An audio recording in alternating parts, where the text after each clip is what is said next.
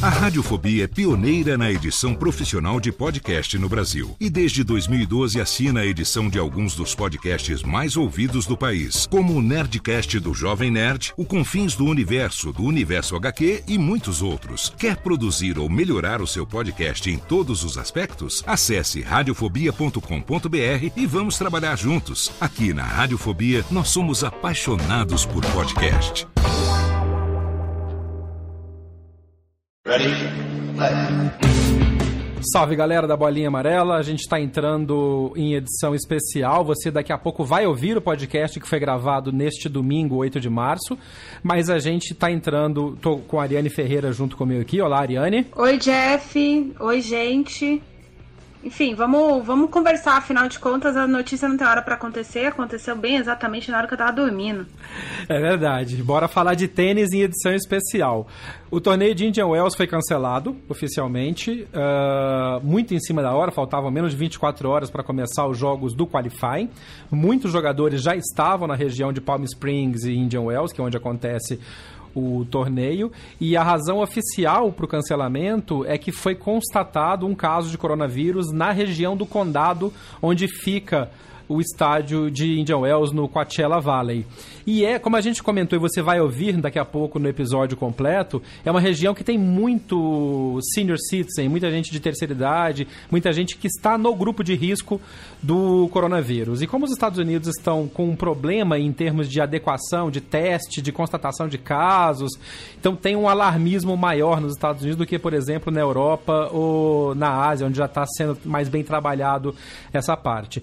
E aí, o torneio foi, foi anunciado como cancelado, só que não houve uma comunicação oficial para os jogadores antes dessa decisão ser tomada. Muitos jogadores tomaram ciência disso diretamente, por exemplo, pelo Twitter, como a Sorana Cisteia, a Flipkins e a gente teve a, a, oportunidade de conversar com o Bruno Soares, que está em Miami ainda, estava indo viajar para Los Angeles para poder, enfim, depois ir para Palm Springs, né, para a região onde fica Indian Wells.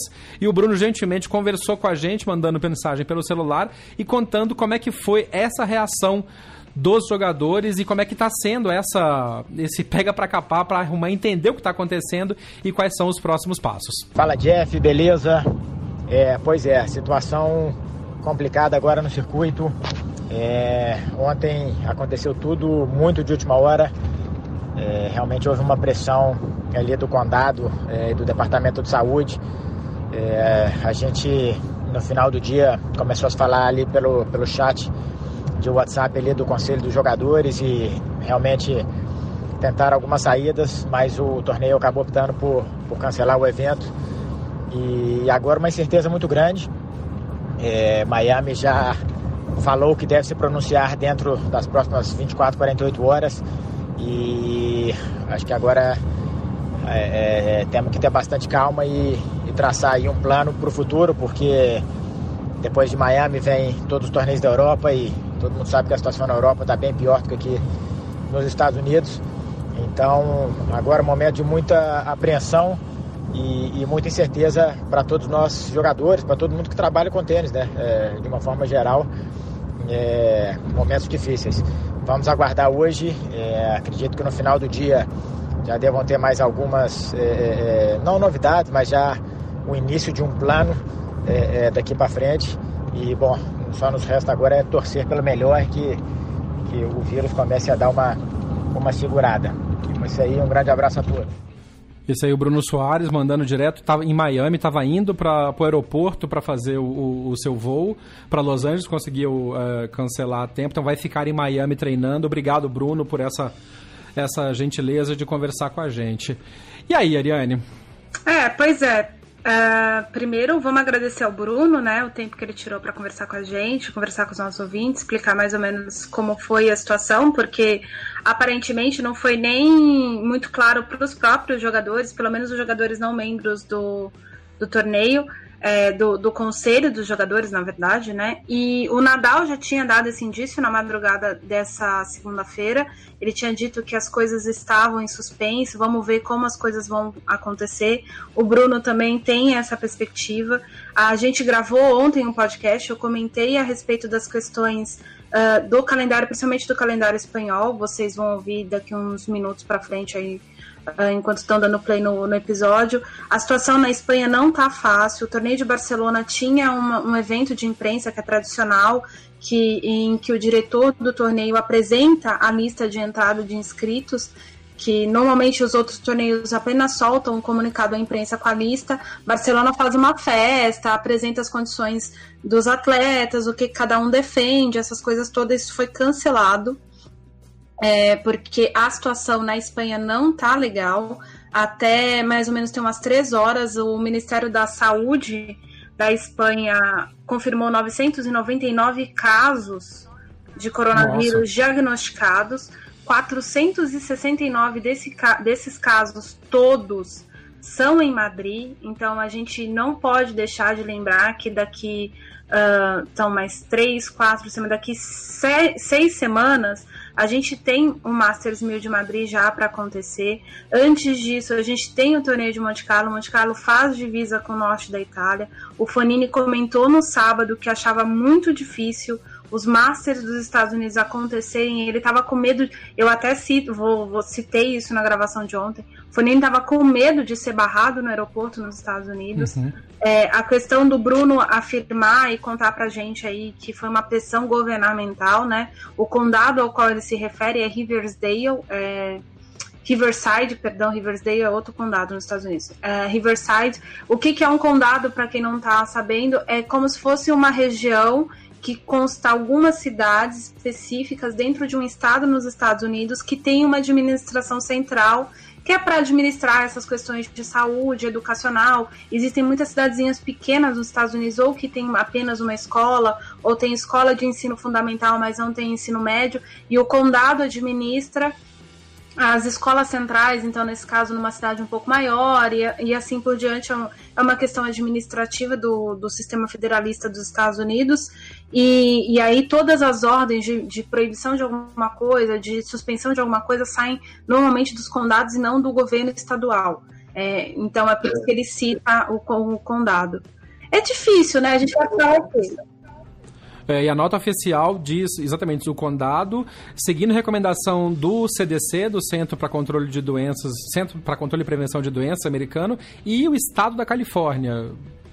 Então, assim, a coisa está subindo, a decisão, o nível de decisão está subindo de, de, de nível e realmente a tendência é que acho muito difícil Miami acontecer e os principais torneios da Europa também estão bem em risco. É, tá todo mundo muito em risco e eu achei curioso porque o torneio de Lille aqui na França, a França é um dos lugares que tem mais número de contágio dentro do, do, uhum. do, do, território europeu. Me fugiu o número, mas também já passou das 600 pessoas faz bastante tempo. Só em Paris eram 190 casos na região metropolitana de Paris. E vai ter o torneio de Lille na semana que vem, né? E aí a notícia que se tem é que três top 20 procuraram a organização do torneio de Lille para poder disputar o torneio. Porque daí. Tem isso também, né? Os jogadores vão perder os pontos, porque os pontos de Indian Wells vão cair, porque é um ranking de 52 semanas. Então, acontecendo ou não o torneio, automaticamente os pontos vão cair. Então, vai ter uma galera que vai ter que sair correndo, buscando. É, wildcard e Special Exemption em, em em torneios menores que estiverem acontecendo ainda para poder não ficar sem jogar, além da despesa, né? Os jogadores que foram pro quali, por exemplo, que começaria hoje em Indian Wells, não vão ter reembolso, vão ter reembolso. Essa coisa que o Bruno falou que o grupo do, do conselho de jogadores está trocando mensagem, imagino que tenha muita coisa sendo conversada sobre isso também. Tem seguro? Quem cobre essas despesas? É um ato que não é previsto. É, nos Estados Unidos tem essa figura do ato de Deus, o, o ato da natureza para isenção, por exemplo, de pagamento de seguro em algumas coisas. Até quanto as despesas que os jornalistas, os profissionais, os jogadores já incorreram para ir para Indian Wells e para se preparar para Miami, vai ser coberta, vai ser reposta. Parece pequeno pensar em dinheiro numa hora dessa, mas é muita grana. E a gente já comentou várias vezes em, em episódios anteriores o quanto os prêmios de, de torneios grandes pagam, às vezes, pela resto da temporada inteira para jogadores de nível intermediário para mais baixo no ranking, né? Exatamente, né, Jeff? É, na verdade, a gente já sabe que, ah, pelo menos agora, a notícia é do Christopher Clary, jornalista do New York Times, que o torneio de Indian Wells ele vai bancar os jogadores questão de treino e hospedagem, todo mundo, chave principal, qualificatória por uma semana. Porque muita gente saiu dos seus países e muita gente viajou muito longe, né? O pessoal da América do Sul e principalmente alguns europeus Uh, por exemplo, se a gente for pensar em Irveseli, por exemplo, que é da República Tcheca, para ir lá, os russos e assim por diante, a pessoa saiu de muito longe e, e não tem, não necessariamente como a pessoa sair e voltar para o país de origem para depois voltar para uma possível disputa ou não disputa do torneio do, de Miami, né? Que é uma outra coisa que a gente está na dúvida ainda. Então, por conta disso, a organização do, de Indian Wells vai dar hospedagem para todo mundo e vai dar as questões de condição de treino, café, alimentação, essas coisas que o torneio já proveria, mas pro, vai prover para os jogadores num esquema como se fosse preparatório, né, para o torneio, o que também é bastante complicado, porque como, como é que a gente vai é, realmente é, mensurar, a, a, preparação é um, é um tipo de esquema, e quando o torneio está acontecendo, a estrutura é um pouco melhor para todo mundo, então, os jogadores perdem por isso. E tem uma questão que a gente está falando da questão financeira, além de, obviamente, muitos jogadores fazerem caixa para o ano inteiro, todo mundo está pagando suas equipes, né? Tem gente que está uhum. viajando com preparador físico, tem gente que tirou nutricionista de casa, tem, gente, tem os treinadores, assim, independente da equipe ter viajado ou não, é semana corrente do calendário. As pessoas estão pagando pelos, pelos profissionais e muita gente tem contratos pesadíssimos com esses profissionais, né? Tem, tem E tem os frilas ainda, os jornalistas que cobrem, que viajam, que trabalham por contrato por torneio, né? Sim, que é uma coisa assim, eu sei bem como é, uma coisa muito difícil. Uhum. Porque se você fecha um freela, você fecha freela normalmente ou por dias trabalhados ou por textos. Se o torneio não está acontecendo, você não está trabalhando, mas você viajou, e aí? Exato. Quem que vai pagar isso, percebe? Então, tem, tem uma, uma. E a maior parte dos profissionais que trabalham com tênis trabalham como freelancer. Poucas pessoas são como o Christopher Clary, que é vinculado a um veículo e viaja por esse veículo. Uh, e mesmo algum, a gente tem alguns uh, jornalistas que são veiculados a, a veículos, por exemplo, Stuart Fraser, mas o Stuart Fraser não, não viaja pelo The Times, por exemplo. Então, tem algumas coisas, alguns pormenores que parece bobo, mas não é bobo. É, uhum. E aí, essa questão do, do, do, coronavírus, ela já é maior. A gente acabou de ver o Secret Breaker na Bovespa. O Secret Breaker é. lá em Dow Jones, assim, e Nasdaq. Então, na Bovespa e, e é, em todas as bolsas praticamente, né? Tóquio também, na madrugada, teve queda bem grande. É, Berlim, Berlim abriu com menos 8 pontos, 8% de, de é. vendas. É um negócio absurdo isso nesse, nesse momento, a, a questão do coronavírus é muito maior do que o esporte a gente fala sobre isso, inclusive também no, no podcast uh, gravado já. É, mas o que me, me, parece muito claro aqui é que é, é que está havendo uma, uma necessidade de se adequar decisões de negócios, de esporte de vida dentro de uma crise que é mundial, que é uma pandemia já definida pela Organização Mundial de Saúde. Uh, e que vai afetar durante muito tempo, como você comentou e o, o, Bruno comentou também no, na, no, na, na fala dele, você tem toda a Europa para chegar agora, o circuito europeu, os números de casos que você acabou de dizer agora, toda a organização desses torneios está feita já, já tem contrato assinado. Então, assim, isso na no substrato do mundo do tênis. Quando você prologa isso, joga isso para toda a parte estrutural de esportes, as Olimpíadas estão muito claramente elas vão ser adiadas. Está muito claro que não tem condição de trazer gente para o mundo inteiro para ficar fechado em Tóquio, que é um dos pontos principais uh, onde está acontecendo contágio na região. Né? Você tem Coreia do Sul e China em volta ali, além do próprio Japão, que tem vários casos. Então, é complicado. Essa, essa gravação essa que a gente está fazendo é para realmente atualizar o pessoal que está ouvindo. Vi, muitos, ouvintes mandaram mensagem para a gente perguntando se ia dar tempo de entrar no podcast a discussão sobre o cancelamento de Indian Wells e as consequências. É, a gente conseguiu fazer, eu agradeço a Nani também por ter entrado com a gente agora aqui. Esse áudio que você está ouvindo no canal do podcast também é um vídeo, está no IGTV do, do do BH na Paralela no Instagram. Você vai ver a minha carinha, a carinha da Nani, a gente correndo atrás, e é um dos pontos, naqueles momentos em que o jornalismo volta, né? Porque a gente está correndo atrás, está apurando, a gente mandou mensagem pro pessoal do Marcelo Mello para ver se consegue uma declaração dele. A Nani está correndo atrás, preparando matéria também. Vai ter matéria no site dela. Nani, fala de novo o site onde o pessoal pode te ler para acompanhar essas notícias à medida que elas forem saindo. Assim, uh, é o tenisnews.com.br. O site não é meu, eu só trabalho pro site. E, e para quem tem já o hábito de assinar, as, essas matérias todas vão estar no site do Lance. Então é lance.com.br barra tênis. Uh, e aí, porque às vezes alguém tem o hábito de, de acessar o lance e tudo mais. Então, uhum. as nossas produções de conteúdo, o conteúdo de tênis é todo editado pela gente. É, e assim, é isso, gente. A gente não tem. A gente tá apurando as coisas. Algumas informações eu já tinha até. Algumas delas cantado bola em matéria, outras eu já tinha falado no Twitter. Eu sabia que Barcelona tá, em, tá a perigo mesmo. O Davi Ferrer não quer tomar uma posição.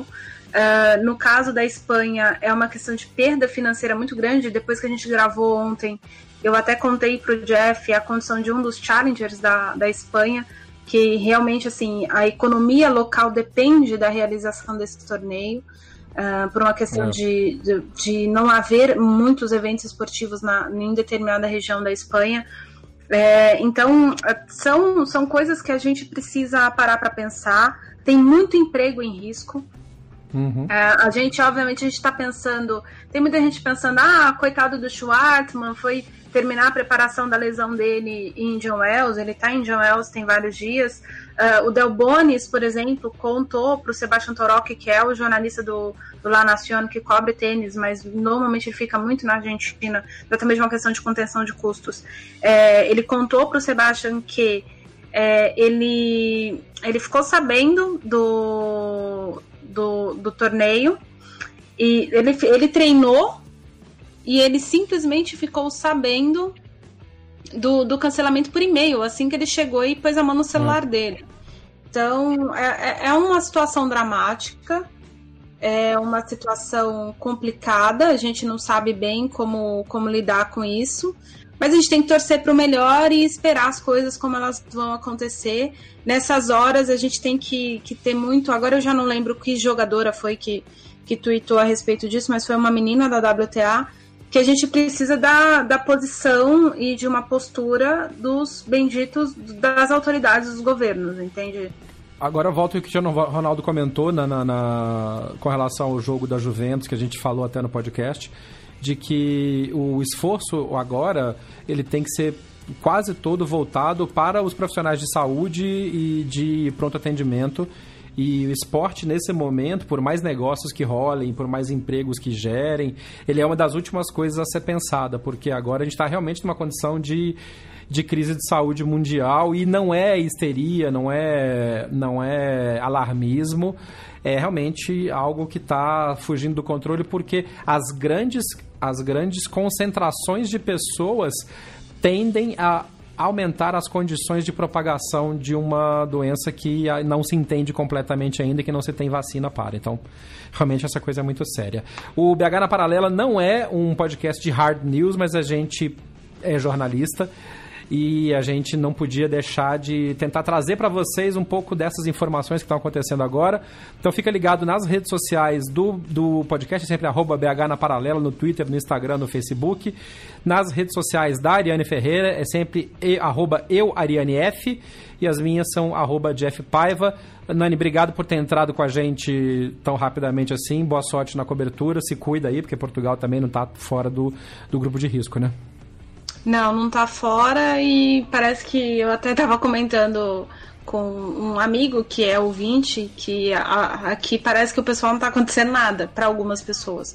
Isso realmente uhum. me assusta, porque como vocês vão ouvir aí na, no decorrer do episódio gravado ontem, eu adquiri uma doença é, durante uma pandemia e eu realmente fiquei em pânico e desde então, uh, na verdade eu não fiquei tão em pânico, eu acho que se eu tivesse ficado em pânico eu teria morrido, como muita gente morreu da, daquilo, e você precisava de uma estrutura orgânica um pouco melhor para superar aquilo.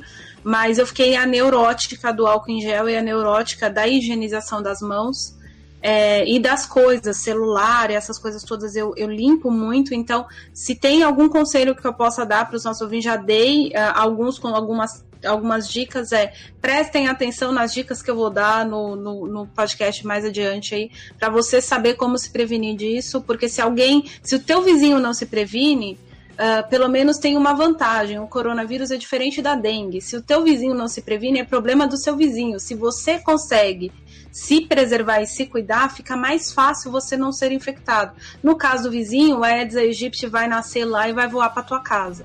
Então, aliás, limpem os quintais de vocês. É, essa também, coisa eu não falei, né? Mas enfim, aproveitem a situação, porque também tem, tem a dengue aí, a gente está com mais de 15 mil casos no Brasil.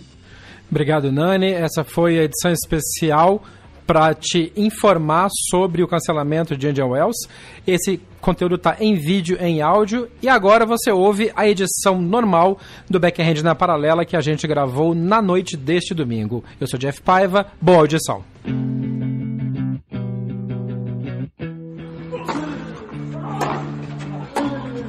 Começa agora o Backhand na Paralela, o podcast sobre tênis que vai além das quadras. Apresentação de Jeff Paiva e comentários de Ariane Ferreira. Ready?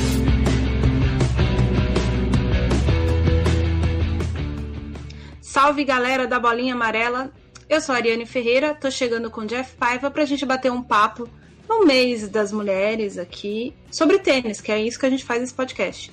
Bora falar de tênis. Bora falar de tênis. Ariane Ferreira chegando neste mês das mulheres. Estamos gravando no dia 8 de março, Dia Internacional da Luta pelos Direitos da Mulher. É legal falar o nome inteiro, né, Nani? Todo mundo fala ah, Dia das Mulheres, Dia das Mulheres, mas não é. É Dia Internacional da Luta pelo Reconhecimento dos Direitos das Mulheres, né? Exatamente. Lutas essas que em alguns momentos o Brasil foi precursor em vários momentos, outros países foram precursores, cada país avançou um pouco e a gente tem seguido. Luta essa que a gente precisa ter todos os dias, principalmente na nossa sociedade, a maior parte da nossa audiência é, português, é, é brasileira. Nem vou falar da, da, das questões sociais portuguesas, porque daí a gente vai mexer com outra coisa. É, a gente tem muito o que lutar e a gente trata de um esporte que é um dos precursores no sentido de buscas de equidade, no sentido de validação e valorização do trabalho da mulher e do empenho da mulher e da dedicação da mulher. É, obviamente, existem alguns esportes que são teoricamente considerados femininos. Quando a gente fala muito disso, os machistas de plantão sacam a, o mundo fashion, né? As mulheres, as modelos, mulheres ganham mais dinheiro, as ginastas mulheres ganham mais dinheiro. Pergunta pro Arthur Nori ou pro Zanetti se eles concordam com a sua confirmação. Eu tenho certeza absoluta que não. É. Ah, enfim, aí a gente vai entrar num outro ambiente, já que aproveitar, a gente sabe que a gente tem uma audiência qualificada, é, dentro dessas, dessas discussões a respeito de esporte feminino e masculino, o marketing esportivo, no geral, não é só no Brasil. Ele é ainda muito machista e exatamente uhum. por causa disso, certas lutas e certas batalhas ainda não conseguem ter uh, o exemplo, por exemplo, dentro do circuito feminino, de da gente ter uma equiparação maior e tudo mais. Então, quem não viu o filme, para entender mais ou menos até de onde nasce, aí, quem não viu o filme Guerra dos Sexos, que é um filme é, que a Billie Jean King enfrenta um jogador norte-americano que era o Bob Hinks, ele representa a, for a força masculina e ela a força feminina. O filme é estrelado pela Emma Watson, lá do La La Land, né, Emma Watson. Isso. Enfim, vocês vão mais ou menos entender como é que o tênis, desde o princípio, desde as fundadoras da WTA, ele busca essa equidade, é um dos esportes mais avançados nesse sentido e ainda assim tem uma falha gigantesca de parâmetro nisso tudo aí, enfim. É uma coisa que a gente pode discutir num episódio mais especial. É, enfim. E é a isso. gente vai e a gente vai discutir nesse próximo episódio. A gente vai gravar durante essa semana com uma convidada muito especial. Uh, para fazer parte do projeto O Podcast é Delas, 2020, que tenta trazer para o podcast, a gente falou isso na edição passada, tenta trazer para o mundo do podcast também mais mulheres para fazerem podcast. E é muito legal de perceber que o objetivo inicial era esse, era trazer mais mulheres. Agora é divulgar podcasts feitos por mulheres, porque graças a Deus tem muita mulher fazendo podcast, seja com homens, como é o nosso caso aqui, seja só podcast só feito por mulheres. E de assuntos mais diversos possíveis. A Nani até comentou na edição passada que essa é uma chance interessante para você conhecer novas pessoas que falam de pontos de vistas diferentes. E isso é, é, é, é muito interessante, por isso que a gente está participando dessa campanha também. E por isso que eu faço, de novo, tanta questão de repetir o quanto para mim é bacana, quanto para mim é bom ter a chance de trabalhar com a Nani neste podcast, no Backhand na Paralela, em outros projetos que eu faço, em que a presença feminina é muito, muito forte. Porque a gente tem que parar de ter que esperar um dia da mulher para poder ter é, atenção em, em, em lutas, em em conquistas que têm que ser feitas pela equidade ou para dar mais é, direitos às mulheres. Tinha que ser, tem, tem, um meme que eu amo, que é uma velhinha numa manifestação, e esse meme já foi utilizado por trocentas coisas. Mas uhum. ele. A, a, a, origem dele é sempre a mesma, que é uma velhinha segurando uma placa dizendo assim: Eu não acredito que em 2020 tu tem que batalhar por esta porra. É em inglês, obviamente, né? I can't uhum. believe that I'm still protesting for this shit. E é bem isso, né? A, a luta continua e a gente é, é muito bom poder fazer um pouco que seja para ajudar nessa nessa conscientização de que não tem que ter um dia específico, tem que fazer e é todo mundo igual, mano, e, né? Respeita as minas. Enfim, respeita as minas, deem valora, valoração para essas mulheres, para todas as mulheres. E quando a gente diz dê valoração para todas as mulheres, não é porque a mulher tem mais valor que homem, querido ouvinte machista que está se recontorcendo do planeta. É, é uma questão de, é uma questão de que realmente a gente é desvalorizado. E, e aí eu lembro de uma, uma frase que foi no, no segundo dia que eu conheci o Jeff. Uh, a gente estava tentando combinar uma entrevista, eu, ele e o Thiago do, do Band Sports. A gente estava tentando uhum. organizar entrevistar o Fábio Fonini. E aí eu brinquei com o Thiago assim: vamos fazer em italiano? Aí o Thiago falou assim: não sei, você faz italiano? Porque eu não vou fazer italiano. E aí o Jeff olhou para mim e falou assim: você faz italiano? Eu falei: eu faço italiano, mas o Fonini é fluente. Porque aí eu tinha brincado com eles, só que eu pensei assim comigo: ah, os dois estarem falando isso, os dois também falam a língua e tudo mais. E aí eu falei, eu falo italiano, mas o Fonini fala espanhol fluentemente. O problema é entrevistar o Fonini em inglês. O Fonini não fala bem inglês. E aí o Jeff olhou para mim e falou: Pera, você fala italiano? Eu falei: Falo. E, e aí ele brincou comigo: É uma merda, né? Porque a mulher que vai falar sobre esporte precisa estudar mais que a gente. Óbvio que era uma brincadeira, mas no fim das contas, em vários casos é isso mesmo. E isso é muito triste. É. É uma percepção que, que, que, em inglês tem uma frase que é o glass ceiling, né? Que seria o teto de vidro que teoricamente não está lá, é transparente, você vê, mas que para a mulher é mais difícil de chegar em alguns pontos que para o homem é dado como garantido, como certo. É. foi nesse dia dessa, dessa conversa, dessa armação de entrevista com o Fonini que me surgiu a ideia de falar, cara, eu preciso fazer um podcast com essa mulher, que essa mulher é sensacional. Rasgação de seda à parte, vamos falar de tênis? Vamos, vamos que é o que interessa aqui, porque o ouvinte não está querendo saber de mim. quer saber sim, quer saber sempre. Esse podcast faz parte da campanha O Podcast é Delas 2020. Conheça outros episódios procurando pela hashtag nas suas mídias sociais e incentive mais mulheres a fazer podcast. Vamos começar então pela WTA, porque essa foi uma semana de Copa Davis na ATP. Uh, ou seja, é como se fosse data FIFA, né? Param os torneios maiores, tem a, a data reservada para a Copa Davis, mas no feminino o calendário é diferente para a Fed Cup. Então tivemos torneios em Lyon, em que a, a Sofia Kenin voltou a ganhar depois da, da sua brilhante performance na Austrália, depois tomou quatro ou cinco primeiras rodadas, né, Nani? É. E a menina já estava ficando meio tá ficando meio desesperado, que é aquela coisa que a gente já comentou lá atrás, quando a Sloane Stephens ganhou o Open e depois passou quase 22 anos sem ganhar nada, parecia, né? Porque ela tomando a primeira rodada toda vez. É uma queda meio normal também. Mas a Kenin jogou bem e ganhou em Lyon um torneio que seria o equivalente, vai, a um ATP 250, né? O, o WTA de Lyon. É, o WTA de Lyon é um international, ele dá menos pontos para as meninas para as meninas todas que participam de todas as, as fases, enfim, tem a pontuação menor, uma distribuição financeira menor, mas é uma questão de bastante confiança para a Sônia. Porque a Kenin é, é, realmente ela saiu do Australian Open, ela venceu a primeira partida dela na, no confronto da Fed Cup contra a Letônia.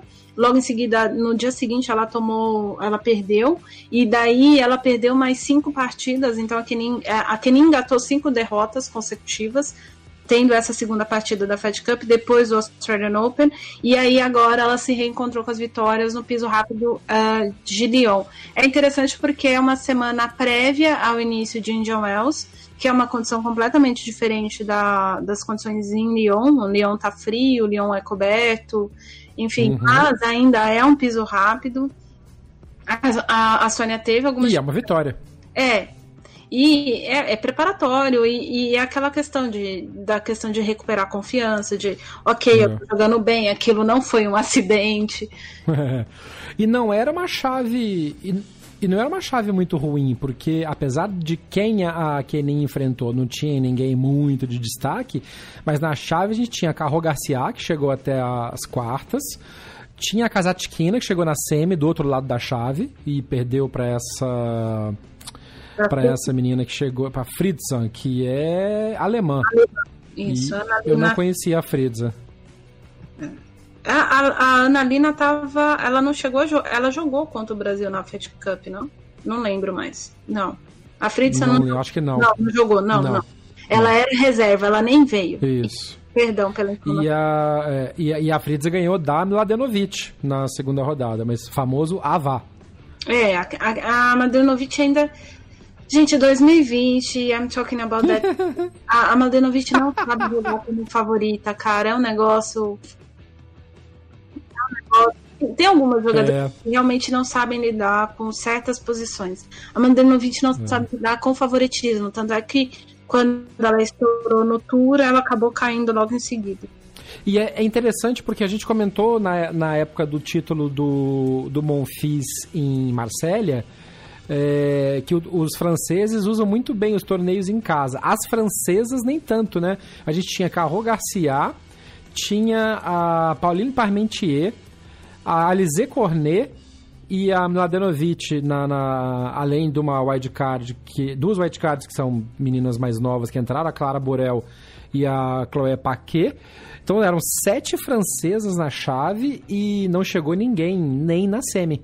Não. É o famoso torneio que estilo estilo Rio Open ano passado, né? Nossa.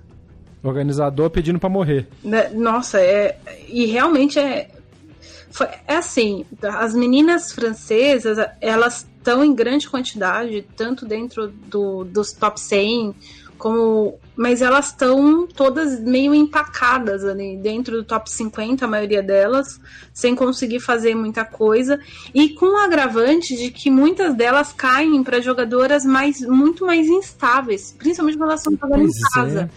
É. A, a Garcia perdeu da, da Alison Wittivank, da Bélgica. É, gente, não, a, a, a Fritzmann também nunca foi uma jogadora muito estável. É, a, a Burel é, é, é, mais jovem, então a gente nem, nem questiona. A Parmentier perdeu de uma jogadora melhor que ela. Uhum. A Kazatkina tá numa fase ruim, mas a Kazatkina é infinitamente, tecnicamente, ela tem muito mais recurso que a Parmentier. A Parmentier é. é uma grande brigadora, ponto. Agora, a Cornet perdeu da, da, da George, gente. A George é o maior estudo de caso da Itália. ela consegue pior que o Fonini. Então, a, a, a, Camila, a, a Camila, a Camila George é, ela é realmente o maior retrato de que um filho pode ser o status, o retrato do pai. O pai dela, para quem não sabe, é um doido argentino, enfim. O pai dela é completamente translocado. E uhum. ele é tão deslocado que ela chegou, ela chegou a ser processada pela Federação Italiana por causa do pai dela. Que beleza. É, um monte de rolo, assim, enfim, tem umas coisas que um dia eu posso contar os rolos da, Cam da, da, da, Camila George. Mas a George é extremamente instável em quadra. E, e a é. Cornet, que é uma jogadora teoricamente está. Ah, teoricamente não, a Cornet é estável. A Cornet é uma jogadora estável, mas jogando na frente, não sei o que acontece com ela. É estranho. Mas enfim, é. né? Aí. Contrato psicólogo melhor. É. Fato é que a, a Kenin sai com o título e chega forte para, ou pelo menos chega mais reforçada para Indian Wells. O outro torneio da semana, e esse mais perto das condições de Indian Wells, é o torneio de Monterrey, no México, em que a Elines Vitolina está neste momento que a gente está gravando, fazendo a final contra a Marie Buskova, da República Tcheca, outra tcheca daquelas que a gente comenta sempre, né, que a geração tcheca tá aí e tá, tá tomando seu lugar. E uma chave aí sim, uma chave mais equilibrada. A Johanna Conta estava na semifinal, perdeu para Buskova.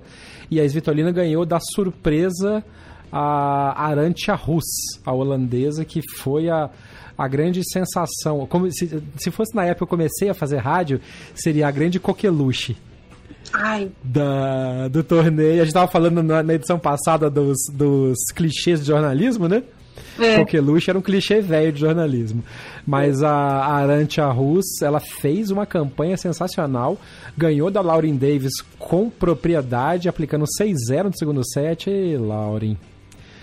Enfim, né? Ganhou da Rebecca Peterson da Suécia e aí fez um jogo duro com as Vitolinas. A teve que suar um cado para ganhar da, da, da Russ na, na semifinal. Vai ser uma menina que vai chegar com um pouco mais de atenção para as próximas para os próximos próximos torneios. enquanto a gente está começando a gravar esse episódio, a Vitolina já teve o seu saque quebrado no primeiro game de jogo. Então, normal para a Vitolina, né? Daqui a pouco ela recupera. É, normal. E a Buscova, é... a, Arancha Ru, só para constar, para falar da Arancha, a Arancha é uma excelente jogadora de duplas. É, tem ano que ela se dedica mais às duplas, tem ano que ela se dedica menos, mas ela é uma jogadora que realmente ela joga bem duplas e, enfim, é um, uma, uma jogadora bastante interessante para a gente ver.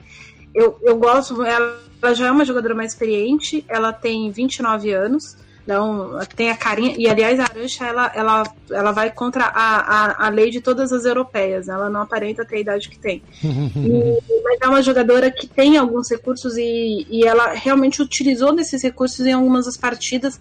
A estreia dela foi contra uma look loser, a Varvara Flink, e ela realmente botou o jogo de duplas dela para andar. E aí ficou um negócio meio difícil para ela. O problema da Arancha, na verdade, é não escolher, é, não saber escolher parceira. Eu uhum. acho que se ela souber escolher parceira, ela realmente vai brigar muito adiante. É, ela, ela, jogou uma Fed Cup com a Kiki Bertens aí já faz um tempo já. E foi muito legal de ver o jogo das duas. Foi muito interessante ver as duas defendendo as cores da Holanda. Seria muito bacana, por exemplo, a gente ter as duas na Olimpíada. Mas eu não sei se a Arancha vai ter ranking uh, ah, para poder entrar e brigar para a chave. Sobre a, a Buscova, que acabou de quebrar o bendito do saque da nossa querida e amada Elines Vitolina, que está fazendo o Gael Monfils de novo na vida dela, a Buscova é uma jogadora que é jovem, a Buscova é da Next Gen feminina, tem 21 anos, mas a Buscova é uma jogadora que já brigou, é, já teve muito problema físico. Hum. Ela ela já teve lesão no, no, cotovelo, lesão no ombro, aí joga, para, some, volta. É, mas ela realmente é uma jogadora excelente. Para quem não lembra, ela bateu a Serena Williams ano passado. Ela, ela bateu a Serena Williams, enfim. A Buskova é uma jogadora interessante, uma jogadora ainda em formação, essa geração tcheca da qual a gente vai continuar falando dela, porque algumas jogadoras dessa geração já estão se aposentando, tem algumas em meio de 20 e poucos, quase 30 anos, e essas meninas novas, então a República Tcheca realmente é uma produção industrial de escala máxima é.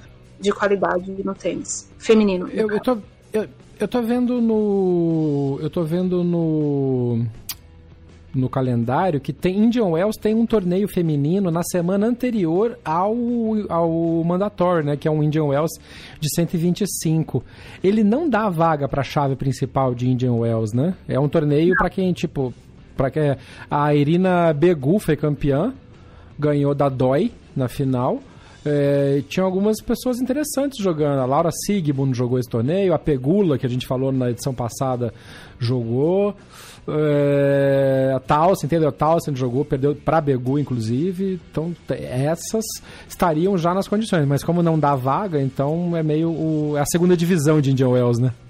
É, é, esse, todos os torneios 125, ele é WTA 125, ele entra no calendário da WTA, mas ele distribui pontos como um challenger de primeiro escalão no masculino. Ah, o, tá. O que é o nosso challenger, o nosso, o que é o challenger 150 é. dos rapazes na ATP é o equivalente ao WTA uh, ah, 125. Ele dá, men ele dá metade dos pontos de. distribui a metade dos pontos de um torneio international, que é esse que a Kenin ganhou agora em Lyon. Uhum. E, porém, ele não é do calendário ITF. E ao contrário do, do circuito masculino, que a ATP administra o circuito Challenger, o circuito feminino ele é dotado dos torneios do circuito feminino, então são os, os WTAs Internationals, os Premier, os Premiers, Premier 5 e pre Premier manda a, a ordem é Premier, Premier Mandatory e Premier 5, que são os cinco maiores torneios do circuito feminino, e os 125 que normalmente ou ficam em encaixes de semana, por exemplo, tem 125 durante a disputa do WTA Elite Trophy, tem 125 hum.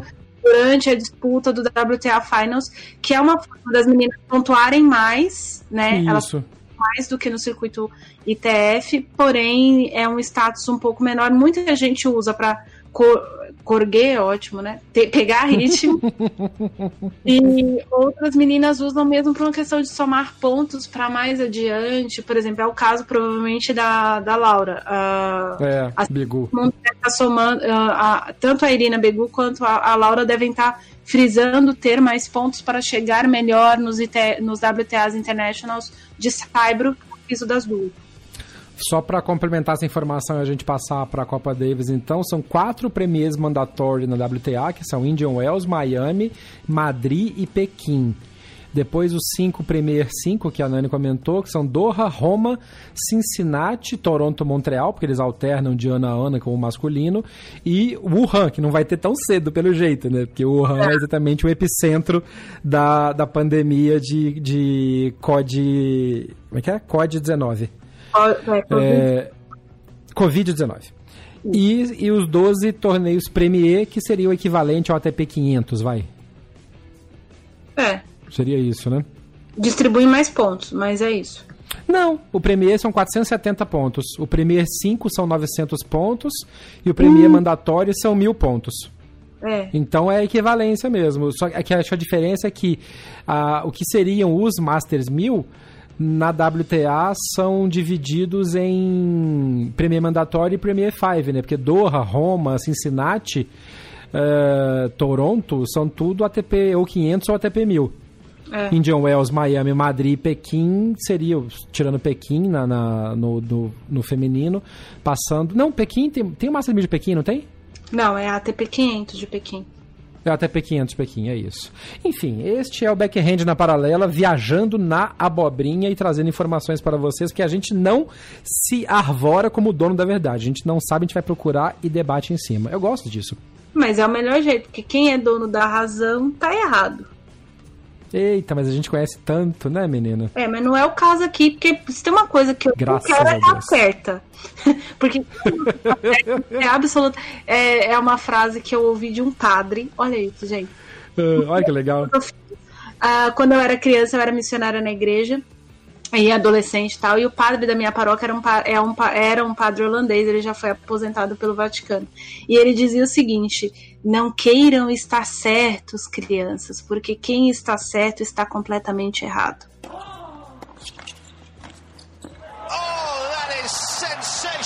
Estamos de volta para falar de Copa Davis, Copa Piquet.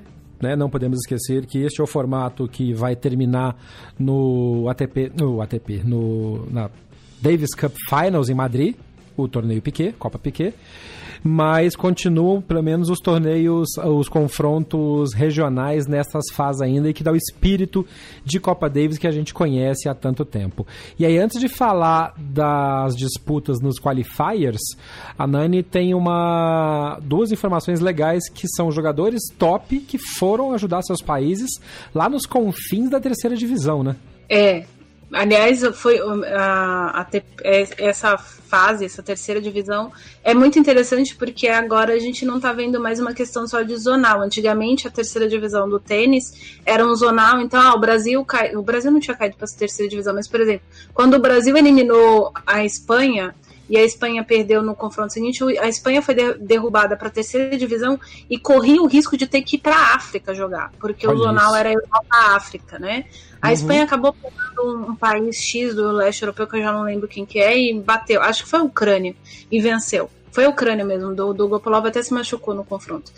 É, mas enfim, agora uh, a, o, o, né, o encaixe foi diferente, né?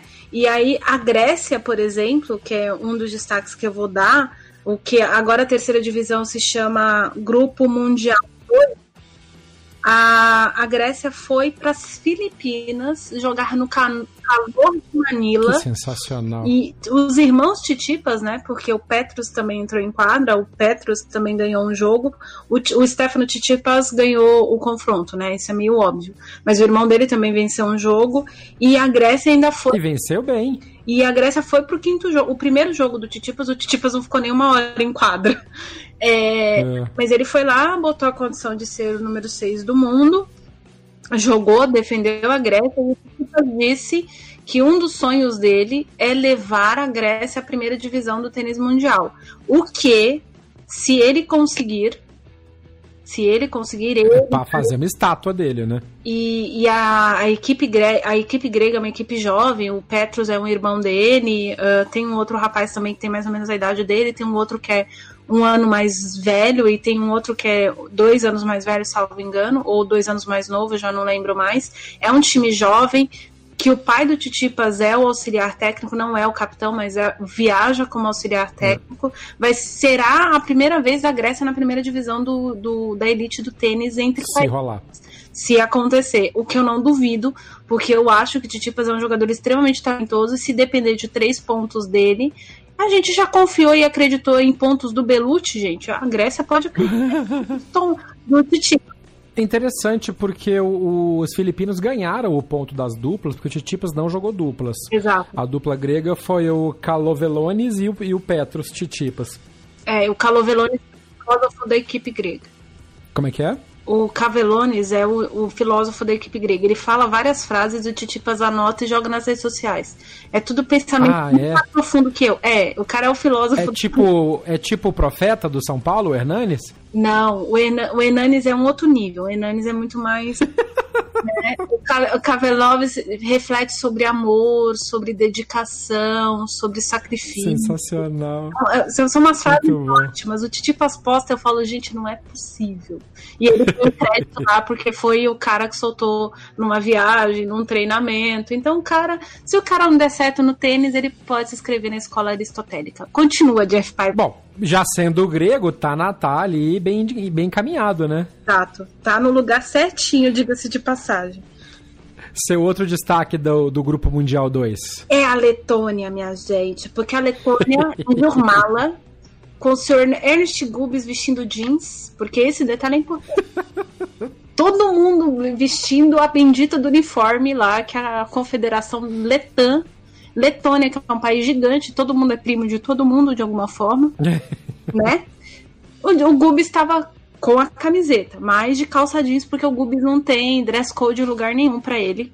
O Gubis foi, eles receberam o Egito, o Egito que tem o Mohamed Salfat, uh, um dos, dos jogadores de maior destaque da, da história do Egito nos últimos, nas últimas décadas.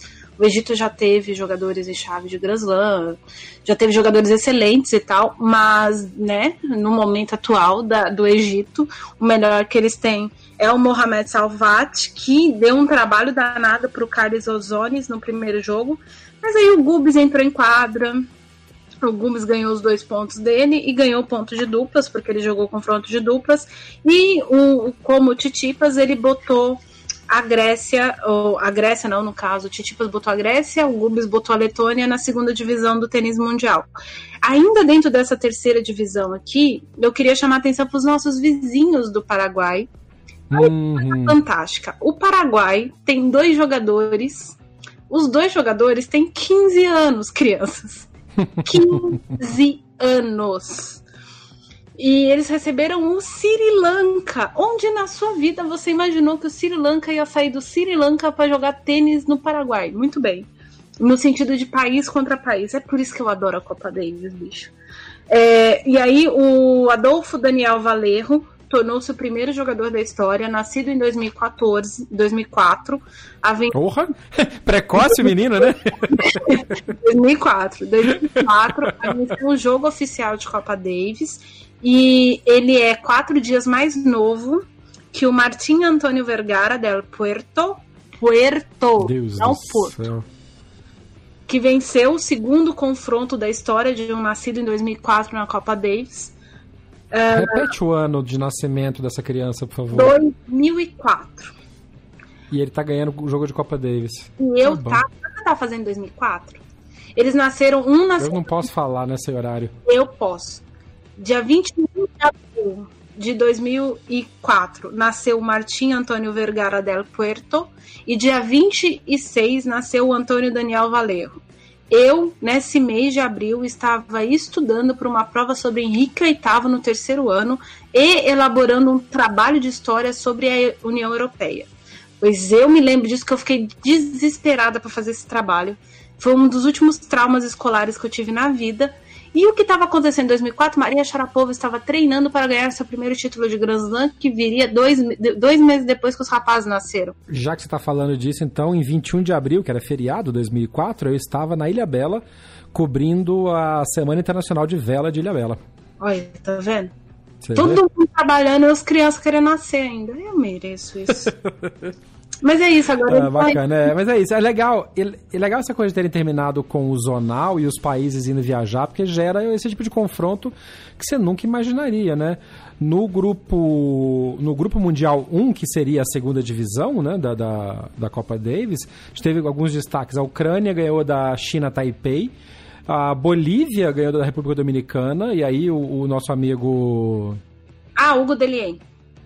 Hugo Delien li- liderando, liderando a equipe. Ah, esse confronto deve ter sido sensacional de assistir. Turquia e Israel. Deve ter Nossa. sido o confronto com mais segurança na história, né? Seguraram. É, o Líbano. O, o Líbano ganhou da Tailândia, então o Líbano pode ser um dos adversários do Brasil para o próximo ano, porque né, quem ganhou do Grupo Mundial 1 vai pegar os perdedores do Quali. É, e Portugal ganhou de 4 a 0 lá na Lituânia. Exatamente. E tem um detalhe outro interessantíssimo, além do- da, da vitória de Portugal. Finalmente o João Souza venceu em 2020, voltou a vencer, na verdade, em 2020. A Romênia se classificou por WO. A China não saiu de casa. Fez ela muito bem. Sim, porque senão ia matar os romenos. É, Fez ela muito bem. Mas tirando a piada infame completamente desproporcional, perdão, gente. Ah, não dá, não, mas não dá pra falar, não dá. Porque você, imagina se alguém vai receber a delegação da China nesse momento. Os, cara, os próprios caras nem iam ter paz. O, falando nisso, isso me lembrou, a gente vai falar do, do- dos qualis, a gente vai falar da vitória da Itália. Uma- o Fonini tá preocupado, porque o Fonini tá achando que vai ser barrado no aeroporto nos Estados Unidos. é, da Itália. A Itália não tá muito bom, não, hein? A Itália, o negócio lá tá, tá, tá complicado. Se temos algum ouvinte italiano aí, algum brasileiro que mora na Itália, hum, fica aí nossa. Ainda mais se mora no norte da Itália, nossa boa energia aí. Segura, segura aí, amigo ou amiga, porque tá feia a coisa, né? O governo italiano isolou a parte norte da Itália completamente, Milão para Veneza. Então, menino, eu, eu vou. ah, meu ex-noivo mora em Milão, cara. Nossa. Ele ficou trancado em casa há 10 dias. É. Sem sair pra nada. Aí acabou a água, acabou tudo. Ele falou: agora eu tenho que sair e vou tentar não pegar o coronavírus. Porque E aí o povo rindo dos australianos brigando por papel higiênico no supermercado. Mas se você tem a, a, a possi- a- a possibilidade, a previsão, enfim, o medo de ficar parado em casa durante X dias, o nego vai estocar, cara, não tem dessa. Não, e você tá. A gente agora não tem nada a ver com tênis, mas a gente tem o, o Diego Alonso é o, o, ouvinte que a gente tem de nome uhum. que nos Estados Unidos. Eu tenho uma, uma grande amiga que mora nos Estados Unidos, ela sempre fala que o americano é muito bem preparado para tragédia. Uh, esse, o, o Thales, que é, que é, enfim, o meu amigo, ele estava ele tava comentando comigo que ele tem aquela mania de brasileiro de fazer compra do mês. Uhum. Né? E italiano, europeu no geral, não faz isso, né? Não, a gente faz, sai é. aqui tá na promoção no dia no supermercado, você compra e leva e faz em casa. E, e vai todo dia no supermercado praticamente, comprar coisinha. Exatamente. E ele tem o hábito de fazer compra do mês, até, enfim, por uma, uma série de razões, e o fato dessa brasilidade que está dentro dele. E aí o que aconteceu foi o seguinte, no, no dia que eles falaram, olha, tem cinco casos de coronavírus, foi numa, de uma sexta-feira. No sábado deu o dobro de corona é. e aí o governo italiano começou a falar: olha, se for possível, vamos fechar os estabelecimentos. No domingo à noite, o chefe dele ligou e falou: não quero ninguém na agência. Ele trabalha na área de cinema. Eu não quero ninguém na agência, todo mundo fica em casa e vocês vão preparando o trabalho que dá para preparar em casa, home office, até segunda ordem. Na segunda-feira, no meio da tarde, baixou a ordem que as pessoas só, só podiam sair de casa em caso de necessidade, porque o vírus estava lastrando. E aí ele falou: se eu não tivesse comida na, na é. geladeira, é. essas coisas, eu não tinha conseguido sair. É a isso. situação é, parece que não, mas é um negócio de pânico em alguns lugares. Então, cara, se der para você ter água, ter comida em casa, o kit gel, emergência, álcool, né? É, o kit antigênico, sabonete. Sabonete é muito importante porque você precisa lavar a mão. E ó, quem tá falando isso é uma pessoa que pegou gripe suína, tá? Eu Eita. peguei gripe suína. Eu morri com aquela merda. É, então, assim, álcool em gel, é. uh, luva, luva, luva de, de, cirúrgica mesmo, se você for manipular as coisas na rua. Não no caso do Brasil, mas se você que tá ouvindo a gente fora, é isso. E é lavar bem a mão sempre, não tendo condições de lavar álcool em gel, em abundância mesmo, passa o álcool em gel, pra você sentir o álcool em gel deslizando na mão, porque o ponto de contaminação é a mão. E evite tocar, e evite tocar seu rosto com a mão. Exato, evite tocar a mão. Que é uma das melhores cenas, uma das melhores cenas que eu vi nesses dias, que deve, a galera deve ter visto também, mas que foi uma, uma oficial de saúde pública americana dando uma coletiva e falando, ah, faça isso, evite tocar a mão com o rosto, parará, e ela vai passar a página, ela lambe o dedo para passar a página. No momento que ela acabou de falar para não tocar o rosto, é sensacional. Enfim, vamos voltar pro tênis aqui. Vamos ah, tocar, a, vamos tocar a campainha do bate-bola debate aqui para voltar para terra. Então vamos falar do vamos, vamos, vamos, falar da rodada de qualifiers da, da Copa Davis, que teve como vencedores a Croácia ganhou da Índia, a Hungria ganhou da Bélgica, confronto bom. Hum. A Colômbia ganhou da Argentina e esse foi um confronto sensacional. O Galan ganhou do Leonardo Maier, o Londeiro ganhou do Riraldo, e aí tava um a um. Depois Cabal e Fará ganharam de Gonzalez e Zebardes, jogaço, hein? É. E depois o Galan ganhou do Londeiro e deu o ponto final para a Colômbia. Os Estados Unidos trucidaram o Uzbequistão, num jogo também que teve preocupação com o coronavírus, que foi no Havaí, e a galera. O da Itália também já falar agora, Itália e, e, e, Coreia do Sul, os caras se cumprimentavam com fist bump, né? Ou com. Ninguém tava dando a mão na hora de, do cumprimento na rede. É, mas é, é, é por uma questão assim. A Itália, aí por uma questão de obviamente de regra, e tem o seguinte detalhe: os três países com maior, os quatro países com maior número de, de infecções é a China, a Coreia do Sul o Irã depois a Itália. E a Itália. Então. Aí põe Itália e Coreia, bicho, os caras vão jogar de, de, videogame, né? É, tipo, oi, tchau, da, da, da mãozinha. Banana mão. Não, e a cara do Fonini, quando ele tá. Porque foi o primeiro jogo, o Fonini chegando pra cumprimentar, ele ofereceu o punho pro, pro coreano, o coreano cleque e beleza, e toca o bar, que a galera rachando de rir. Eu vou, vou admitir, e, e eu sei que tem gente no meu escritório que nos ouve, que e tem o hábito lá, o pessoal é muito unido e tal, todo mundo chega, cumprimenta todo mundo todo dia, aí tudo bem, mas vai. Eu tô fazendo fist bump, galera, desculpa aí. É isso aí, gente. Eu dou tchau. Eu já, eu já sou completamente. É... Tchau de miss. Ah, exatamente. Já sou avessa esse negócio de dar beijinho, de não sei quem. Então agora, meu filho, tchau de. Eu tô, eu tô só o secretário da Angela Merkel. e outra cena maravilhosa.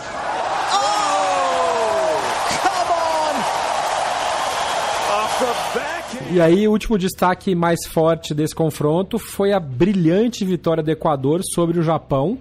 Esse confronto foi na raça, né? Apesar do time japonês não estar tá com a força máxima, porque não tinha Ken Nishikori, não tinha o Nishioka, mas tinha a dupla Ben McLachlan e o e o, o que foi a dupla que deu muito trabalho para o Brasil.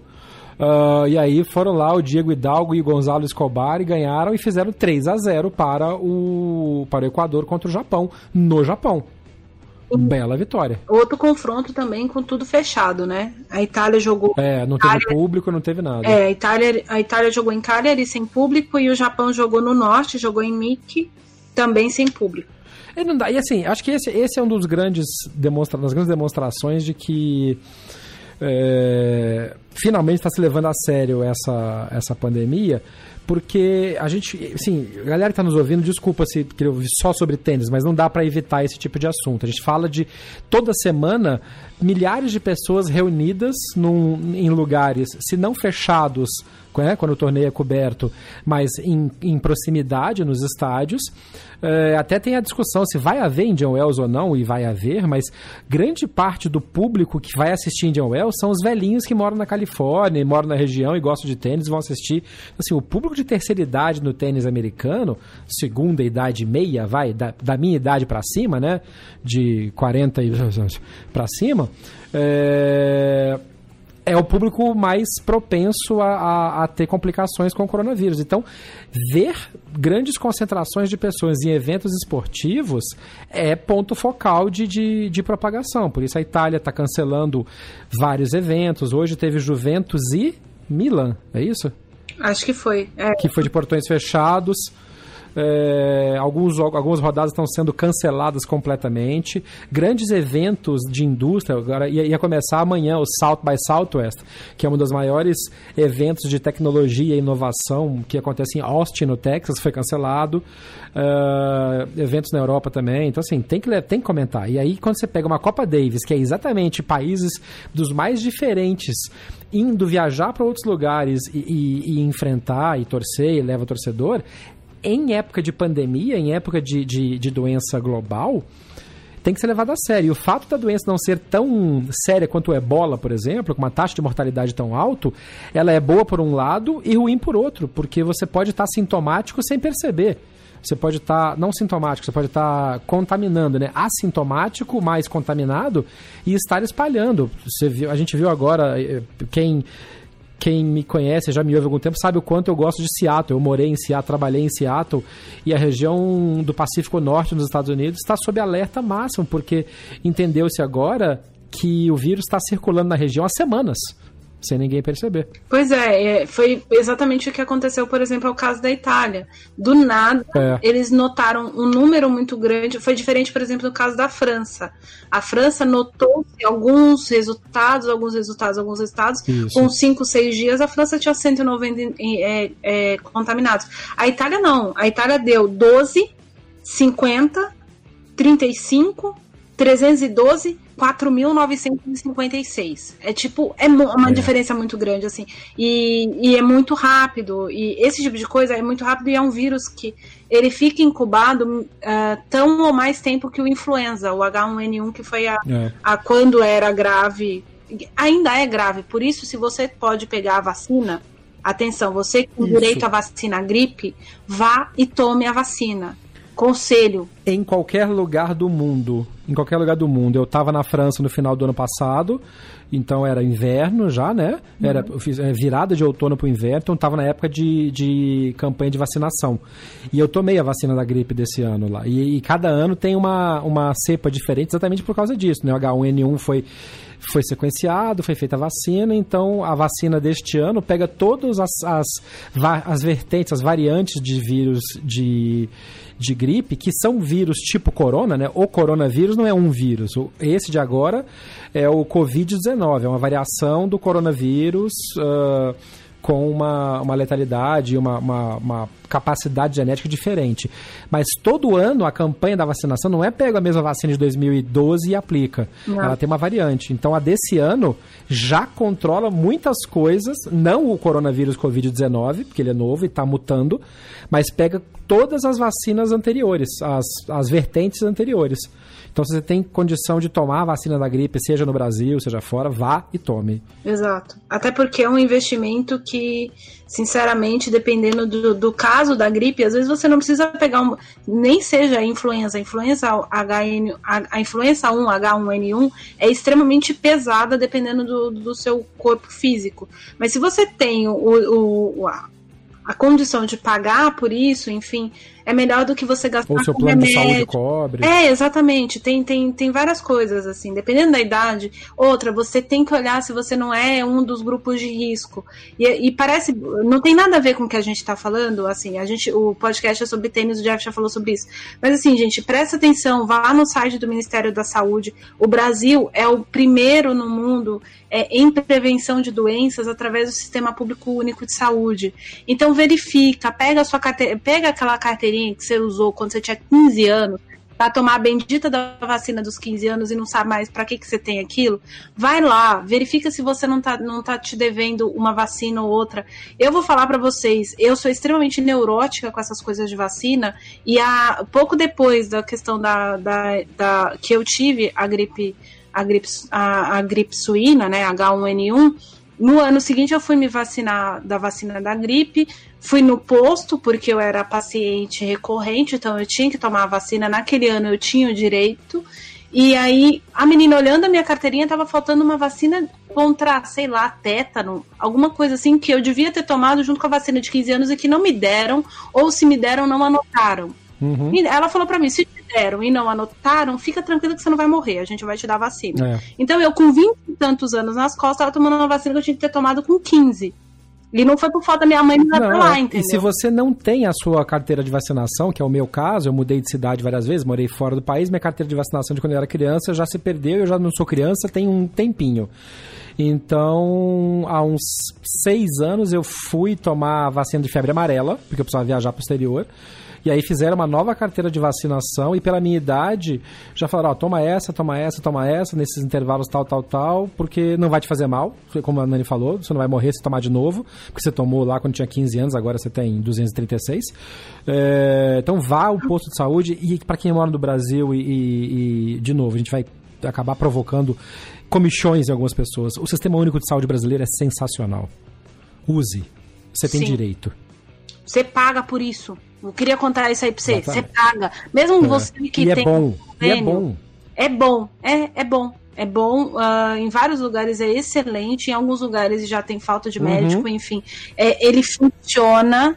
Uh, e aí a gente pode fazer, a gente pode até chamar um podcast que fale da área da saúde pra gente bater um papo sobre isso, Boa. porque a minha irmã é da área da saúde. A minha irmã é da área da saúde. Então, é, é o tipo de coisa que mesmo você que tem o convênio, é óbvio, se você paga o seu convênio, sua empresa paga o seu convênio, faça uso, inclusive para não lotar o posto de saúde Sim. se você já tem o recurso. Mas a questão das vacinas, a questão da prevenção, por exemplo, se você mora em São Paulo, não tem pré-natal mais perfeito do que o feito pelo programa Mãe Paulistana. Uhum. Tem gente que sai do interior do Brasil para ter filho em São Paulo, porque o sistema criado inclusive por uma administração de um prefeito que é bastante questionável, que foi o Kassab, que é o Mãe Paulistana, é o mais efetivo do mundo em questão de mortandade de criança, mortandade de crianças natimortas, é, a questão da, da saúde das grávidas, há uma questão de controle, por exemplo, de grávidas acima dos 30 anos que tem, normalmente correm ter, podem ter problema de eclâmpsia. É um dos, dos níveis mais baixos do mundo é. de eclâmpsia durante o parto. Então, assim, vamos usar as coisas que tem. Tem muita coisa boa tem. no Brasil. Então você, você, você tá ouvindo a gente, abriu o player para ouvir sobre tênis. Se essa informação não lhe parece útil, presta atenção que às vezes ela é útil para tua vizinha. É. Ela é útil para teu amigo, ela é útil para o teu pai, ela é útil para tua namorada, para alguém. Seja um agente de mudança. Exato. E no link deste episódio, no post desse episódio, eu coloquei um link para o site do, do SUS e também para o Ministério da Saúde com relação às orientações sobre prevenção do coronavírus. Vamos falar de tênis? Vamos. O Brasil renasceu, Ariane Ferreira? Mesmo perdendo de 3 a 1 Então, eu acho que renascer é uma palavra. Uma É, palavra forte. Eu usei de acho- propósito. eu acho que foi parido a forceps. Né? Mas há esperança. Eu, disso eu não tenho dúvida. Nisso eu acho que foi uma das poucas coisas que eu concordei com o Rafael Westrup desde que ele assumiu o CBT. Foi uma das poucas coisas que eu concordei com o Rafael. É, realmente, primeiro porque a gente tem um time jovem, o time é jovem, então, ah, mesmo o Thiago Monteiro, que já participou de várias eliminatórias e tudo mais, o Thiago tem 25, 26 anos, alguma coisa assim, o Thiago é um jogador jovem. Ele é de 94. É, então ele tem 26 anos. Ele vai fazer 26 anos, acho. Acho que é o aniversário É, do Thiago no fim 31 do de ano. maio. É, então. 31 é, de maio. 31 de maio, muito bem. É, o, o Thiago vai fazer 26 anos, mas enfim, o Thiago é um jogador que tem essa experiência de ter entrado em outros confrontos, ter jogado com jogadores mais experientes, ou, ou ter sido o número 2. Mas, por exemplo, o Thiago foi número 1 um do Brasil no momento em que o Brasil estava oscilando muito e sem o Belucci, precisando do Belucci para jogar. E o Thiago assumiu a bronca sozinho. Então teve muitos momentos em que o Thiago acabou sendo injustiçado pelas, pelas circunstâncias. Não é nem por ele, pela condição. E isso não tem nada a ver com a questão da gente questionar a forma como o Thiago se porta em quadra. Tem Sim. a ver com as circunstâncias mesmo. É, ah, o Felipe Merigeni se apresentou super bem do lado do, do Marcelo. Que surpresa boa ver a dupla de Demolineiro e Meligene Alves, cara. Que, que e foi muito bacana, porque assim, por que, que o Bruno e o Marcelo não foram jogar? Porque eles, eles preferiram optar por uma preparação mais específica para os torneios de Indian Wells e Miami e para a Olimpíada, que eles vão representar o Brasil. E eu vi muita gente comentando na- na- nas redes sobre, pô, na hora do, do osso e tal, os caras largaram. Mas eu acho que não, foi um momento importantíssimo de crescimento. E a gente comentou isso na edição passada, quando a gente comentou a, a convocação brasileira, que era uma chance de começar uma reconstrução. Por isso que eu perguntei se o Brasil renasceu, começar um processo de renovação. Não tira os méritos do Bruno e do Marcelo, mas é importante ter, não dá pra viver só dos medalhões do passado. E de novo, eu vou falar uma coisa que a Nani até comentou que eu faço muito, que é relacionar com o futebol. O Atlético Mineiro sofre até hoje por viver à sombra da geração que ganhou a Libertadores em 2013. Nós estamos em 2020, não dá. E o goleiro mesmo, por exemplo. O zagueiro era um, era o mesmo. Não dá, tem que ter renovação. O tênis não pode ficar colhendo e explorando só os jogadores que, que já estão aí há muito tempo. Então, a- o desempenho. A gente já fala do Demolineiro há muito tempo com parceiros diferentes. Eu achei o encaixe muito bacana, no estilo de jogo, principalmente, do Meligene Alves com o, o Demolineiro. Aliás, é, vou, vou confessar pro ouvinte, da onde eu tô, gente, só link pirata pra funcionar. Então, É, o- não tem jeito. é. então o que acontece? Eu não vi, to, não vi nenhum jogo inteiro. Nenhum jogo inteiro. Então, eu, Os highlights estavam bons. é, eu tenho que comentar basicamente pelos highlights e por alguns momentos. Por exemplo, jogo de dupla foi que eu consegui assistir um pouco mais. É, eu achei. Uma coisa me chamou a atenção. O Felipe entrou em quadra consciente da seguinte coisa: esse cara tá no circuito de duplas há mais tempo que eu, esse cara é mais experiente que eu, eu vou fazer o que ele mandar. Eu vou me encaixar no jogo dele. Uhum. Ele se adaptou ao Marcelo Demolineiro. Quem já viu o Felipe jogar duplas sabe que o Felipe às vezes é mais agressivo, o Felipe sobe mais re- a rede em vários momentos, principalmente se o adversário vai ficar na linha de base. Mas o que, que ele fez? Ele respeitou o Marcelo Demolineiro em quadro. E isso E aí eu acho que tem dedo do Jaime. eu eu ia falar isso exatamente agora. Eu falei, gente, isso tem nome e sobrenome, Jaime Onsins. É, Tanto que assim, ah, e por que, que eu tô. Eu tenho certeza que é o Jaime. Ah, quem assistiu o Brasil Open acho que de 2015 viu que o Gastão Elias jogou com o João Souza, né? Porque eles são uma a dupla da, da, da equipe portuguesa e tudo mais. O, e na época eles eram a dupla da Davis o Jaime orientava o Gastão para se adaptar ao João. Mesmo o Jaime tendo consciência de que, em termos de habilidade e de recurso, Hum. O Gastão Elias tinha, tem mais recursos que o João Souza, porém, Uhum. o Gastão é mais instável. Para um jogo de duplas, é. um jogador habilidoso é extremamente importante. Mas dependendo do adversário, você precisa do jogador estável. Então, teve é. jogo dessa campanha do Gastão, que o Gastão se adaptou ao João, e teve jogos em que, em alguns momentos, parecia que o Jaime soltava a corda e o Gastão se soltava mais e, e era nítido a questão do, do, do Jaime, o, o Gastão olhava para o Jaime, e isso acontecia muito com o Felipe também. Às vezes, no meio do ponto, uhum. você olhava, o Felipe olhava na direção do Banco do Brasil. Acho que era para é. saber, inclusive para ter certeza de que estava fazendo a coisa certa. É diferente, por exemplo, da dupla da Argentina, o, apesar de ter perdido, no caso do Gonzalez e do Horácio Zebajos, eles não precisavam da aprovação do Gaudio. Né? São jogadores Sim. que se conhecem, eles não, eles não tinham uma orientação, porque nesse caso eram os dois duplistas, os principais duplistas do país, e, e enfim, eles saberiam. É uma coisa que. É, é que seria, seria, equival, seria equivalente a ter o Bruno e o Marcelo. Não precisariam olhar para o Jaime toda hora, porque eles se conhecem.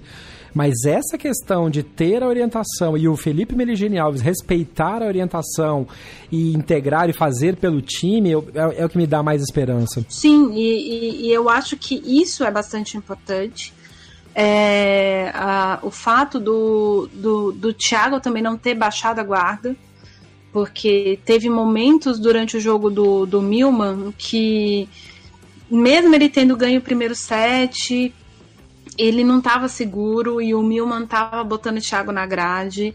E, e, tinha alguma coisa a mais puxando o Thiago, e aí muito provavelmente tenha sido o Jaime também. É, tinha uhum. alguma coisa puxando a mais, porque assim, querendo é. ou não, mesmo sem os dois principais jogadores da Austrália, e aí eu preciso chamar atenção para os nossos. É, agora eu vou usar um clichê do tênis, os nossos algozes. é, Ai, meu Deus. O, os dois jogadores, o Jordan Thompson e o John Millman, depois das vitórias, os dois usaram a mesma frase. Em vários momentos eu achei que a gente, eu precisava correr mais eu precisava lutar, é. eu precisava dar uma bola a mais. Só que eu olhava pro banco e lá tava o Leighton Hewitt. e isso define. Então, assim, é, você vê nitidamente que os australianos jogaram pelo Leighton Hewitt. É, a comemoração depois foi muito isso, né? Foi todo mundo indo pra cima do Hewitt, como se ele tivesse ganhado o campeonato. E a celebração, é, o espírito de equipe, de reconstrução do, da Austrália em torno do Hewitt é muito forte. Exato. E aí a, o Jaime está no segundo confronto dele. Mas a gente já nota, e aí eu não sei se é uma fidelização, e eu noto isso mais no Felipe, no Marcelo e no Thiago, do, no Thiago Monteiro do que no Thiago Wilde. Mas também eu, mas é, é aquela coisa, foi o primeiro jogo do Thiago Wilde pelo confronto. É. E, e o é. Thiago vinha com a questão da confiança, uh, o Thiago vinha de título. Então, a, a, questão de jogar pelo capitão naquele momento não era necessariamente uma coisa que o Thiago precisasse, o Thiago Wilde nesse caso. É, mas você nota que, de alguma forma, uh, os jogadores brasileiros estão começando a ganhar a cara do Jaime, no sentido de, de entender que eles, eles têm que defender a retaguarda dele. E aí eu acho que o exemplo da Austrália, por exemplo, é muito válido, de reconstruir a time, o time da Davis em torno do estilo do capitão. Sim, e, e, eu acho isso importante porque, por exemplo, isso funcionou com a Espanha na Fed Cup quando a Conchita Martinez era capitã da Fed Cup. Depois, a, a, eu falei da Espanha na terceira divisão. Quem tirou a Espanha da terceira divisão foi a Conchita Martinez. A, a, Conchita botou o Nadal para correr por ela. E, e você via o, e, e, o Nadal, óbvio, o Nadal ama jogar pela, pela Espanha e, você vê que ele, ele tem um outro aspecto dentro de quadra quando ele está defendendo para a Espanha, mas o confronto que o Davi Ferrer foi lá jogar por ela na, na terceira divisão, que o Nadal foi logo em seguida para puxar a Espanha, tirar a Espanha da segunda divisão, você via nitidamente que os jogadores estavam jogando pela Conchita Martins. Uhum, é. é. o que acontece, por exemplo, com a Argentina. A cara de autodecepção do Londeiro quando ele termina de, de quando ele, ele acha que o, que o Santiago Gonzalez, que o Santiago Hirado vai ganhar, ele olha para o Gáudio e o Gáudio age como se ele estivesse ganhando o jogo. É, é, foi muito importante para o Mondeiro segurar esse jogo. Caso é. contrário, a Argentina tinha tomado 3 a 0 É verdade. Bom, foi uma. E para fechar, vamos falar então da performance do, do Wild, porque, queira ou não, ele foi a grande, a grande atração do confronto, principalmente para a imprensa internacional, tendo vindo de título, mais jovem brasileiro a conquistar o título ATP. E ele fez um jogo sólido. Eu achei que ele fez um jogo inteligente, porque ele foi na força do, do, do do entusiasmo, do, da, da, técnica dele que é boa, mas tinha todo o, o, momento da torcida. O Thiago Monteiro tinha feito um jogo equilibrado contra o Thompson, 6-4, 6-4. O jogo podia ter ido para qualquer lado. O fato do Thiago ter ganho o primeiro set e levado e depois tido chance de fechar o segundo, e aí o, o Milman levou para o tie-break, e no tie-break foi 7 a 0 me pareceu que bateu um pouco e é completamente normal, mas a, a experiência do Milman prevaleceu sobre o ímpeto juvenil, digamos assim, o ímpeto mais jovem do Thiago Wilde. É, e a gente, assim, por mais que a gente fale, ah, o, o John, o John Millman é o do quarto, quinto tenista da Austrália, é o 43 terceiro do mundo. Pera, primeiro, ele tá mais de 50 posições de ranking à frente do Wilde. Segundo, o Newman já ganhou do Roger uhum. Federer em Flushing Meadows. É. Então a gente não está falando de qualquer, é, qualquer jogador. A gente está falando de um jogador que, primeiro, tem experiência, que é uma coisa que o Thiago ainda não tem. Uh, uh, o Zverev tinha muito hábito de falar isso, e ainda tem, porque ele ainda tem essa desculpa. Tem um momento em que o talento não vence a experiência.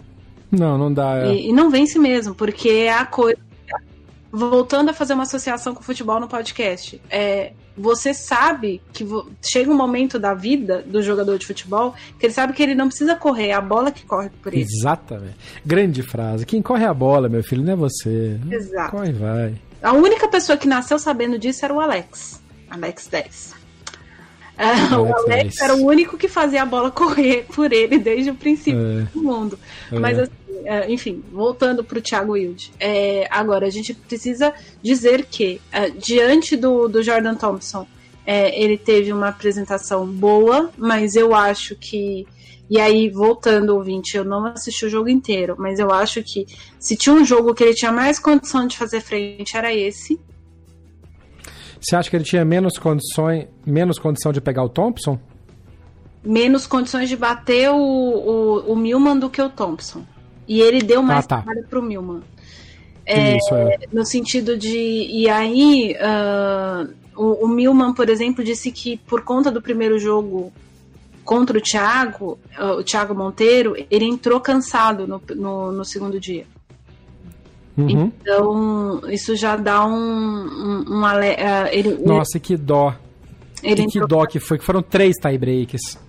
É, então ele falou que ele entrou cansado e, e, e, todas as vezes que a gasolina dele tava acabando, ele olhava pro banco, ele olhava pro televisor é. e falava, é o Leighton, peraí que eu tenho que correr. Mas tem isso, mas tem isso também, né? O, o, não é, o, a Davis não é um confronto que você joga só. Você, se você não for ganhar, mas tirar energia do número um do outro país, você colabora para que no outro dia ele entre mais desgastado. É tocar a bola pro outro fazer o gol. E eu acho que nesse ponto também, eu vou ser muito sincero, eu achei que fosse ser um confronto confronto muito mais desequilibrado pro lado da Austrália do que, do que foi na verdade. Sim. Independente de não ter Kyrgios e... Deminaur. Deminaur. É, não, isso eu, eu concordo com você. Eu também tinha essa mesma impressão, uh, mesmo os dois tendo baixado do, do confronto. E, e, a única coisa que, na verdade, eu achava que o Brasil poderia fazer frente mesmo era nas duplas. Acho que essa é uma coisa que a gente até precisa repensar enquanto país do tênis, assim, as duplas do Brasil. É, e, e, inclusive verificar a questão de apoio para jogadores de duplas, é, porque a gente tem jogadores muito bons, por exemplo, Fabrício Neis nunca jogou pela Copa Davis no Brasil, mas o, o Neis é um, um, um, jogador que ele não escalona níveis ATP, primeiro porque ele tem que ficar, ele não tem patrocínio, então ele fica jogando torneios da América do Sul, então ele joga com jogadores uhum. da América do Sul, nem todo, a maioria está jogando chave de Challenger uh, em duplas para pegar ritmo, não é necessariamente, a, agora é o caso do Neis, o Neis está mais dedicado a duplas, mas se ele se dedicar mesmo, de verdade, como o, o Romboli, por exemplo, tem feito, o Romboli está dentro do top 100. Né? É, essa é uma outra coisa que ninguém fala. A gente tem quatro brasileiros dentro do top 100 de duplas. Uhum. E então tem, tem uma, uma, umas questões técnicas.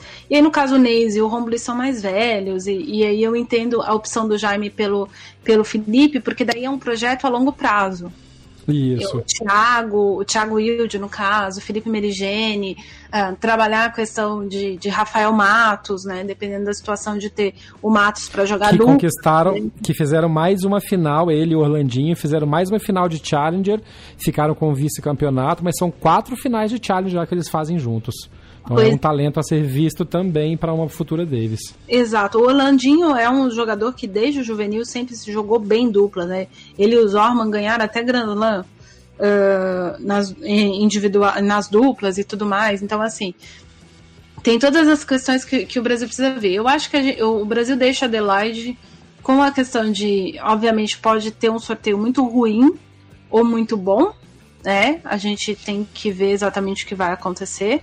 Porém, ah, deixa a Austrália com, primeiro, deixa a Austrália melhor preparada para o grupo mundial, as finais.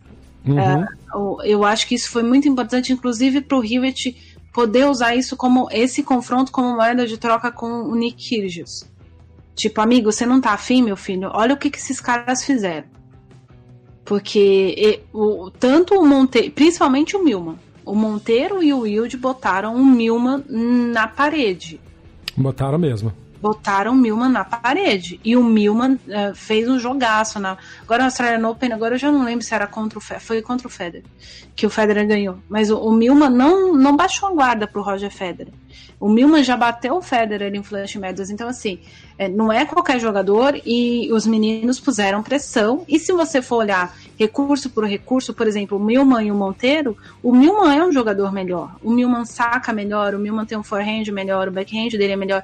O jogo de perna deles é dele é muito bom. Por exemplo, o jogo de perna deles diante do jogo de pernas do Thiago Wilde é infinitamente melhor. Ele usa melhor o espaço entre o T e a linha de base da quadra muito melhor que o Thiago Wilde.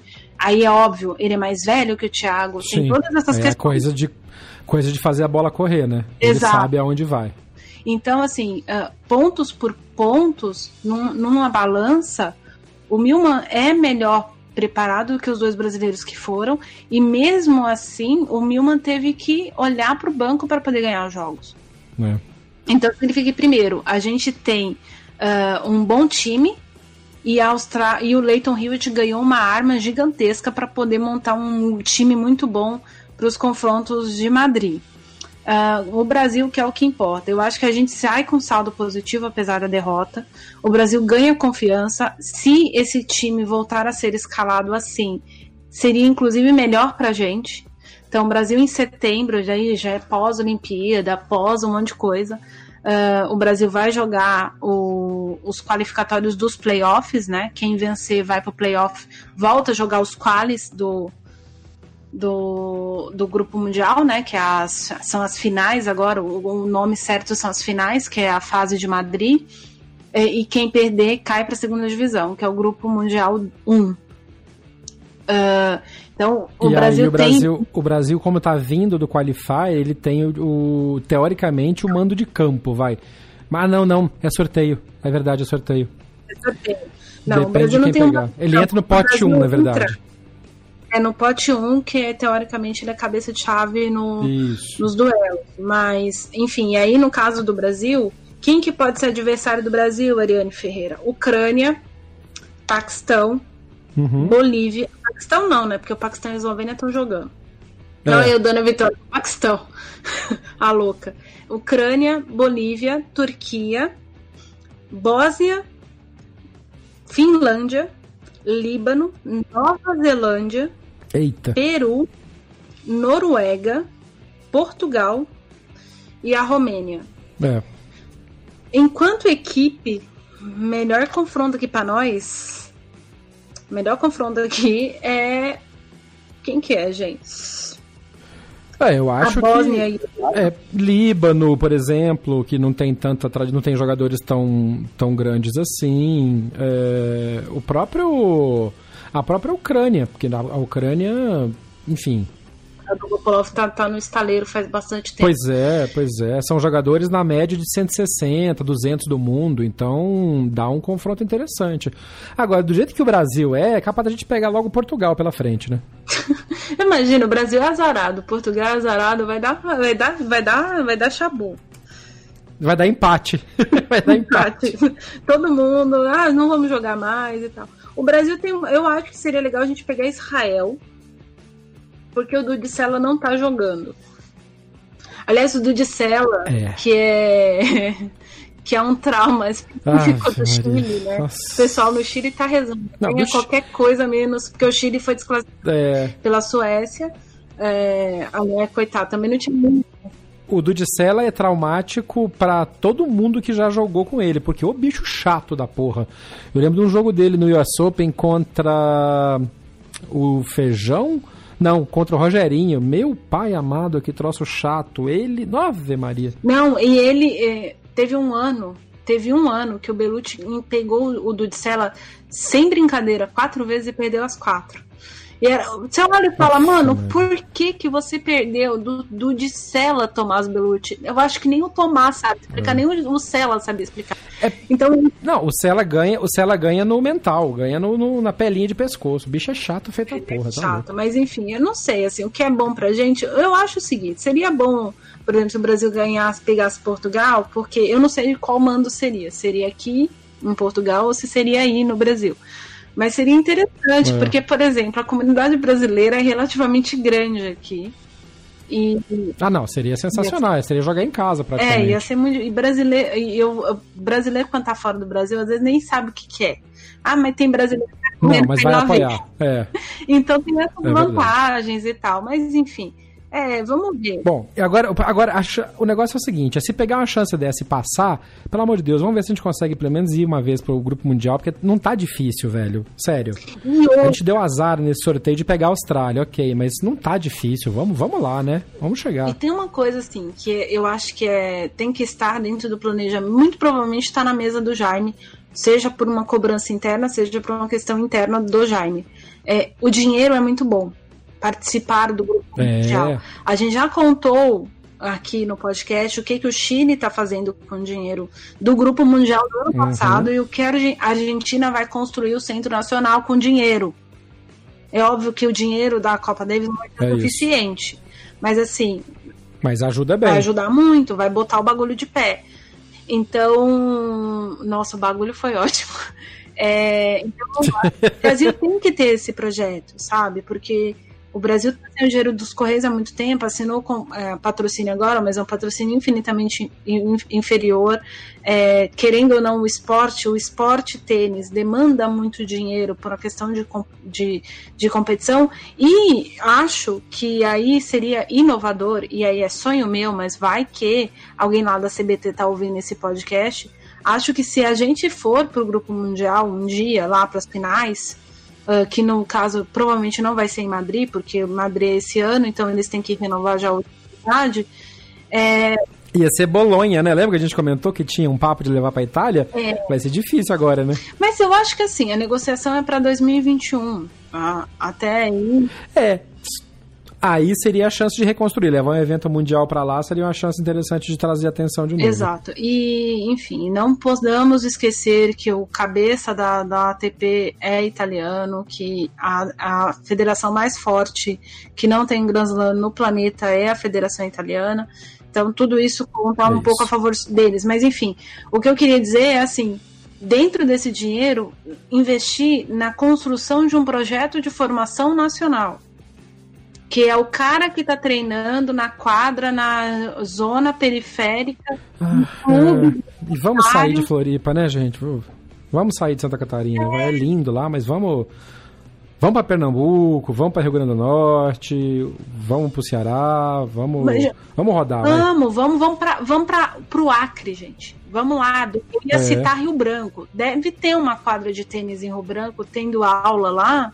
E essa é uma coisa que eu não fazia a mínima ideia até cobrir tênis, até começar a trabalhar com tênis. Que tem vários lugares do Brasil que tem clubes em que um ensina o outro porque não tem professor. Então o filho aprende com o pai, isso. às vezes a pessoa gosta muito de jogar tênis, mas não tem um professor, não tem um instrutor. Aí, e aí a gente vai citar eu vou voltar a citar a Federação Italiana. Se você entra no site da Federação Italiana e procura planos de formação e ensino de tênis para crianças, você coloca a faixa etária no site da FIT e eles te dão um PDF para você baixar. Que é a zona da quadra. Com os clubes. Não, qualquer pessoa, eu posso ir lá e baixar esse trem, que eu já baixei. Ah, como se fossem orientações para você colocar na quadra e fazer o treino adequado para aquela Exato, então tem a faixa.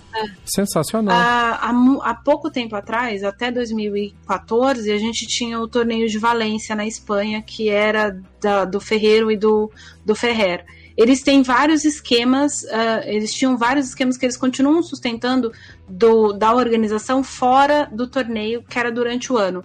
E um dos projetos chamava Street Tennis. Eles fechavam uma rua, zoneavam a rua, e aí crianças, que, e eles recebiam crianças e adultos que não tinham contato com tênis, porque a pessoa tinha que chegar lá sem equipamento.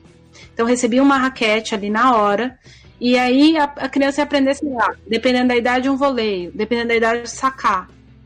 E o, o, o, convite era bater bola com o ex-número um do mundo, bater bola com o Davi Ferreira, bater bola com a Conchita Martinez. Boa. Enfim, eles convocavam hum. outros jogadores.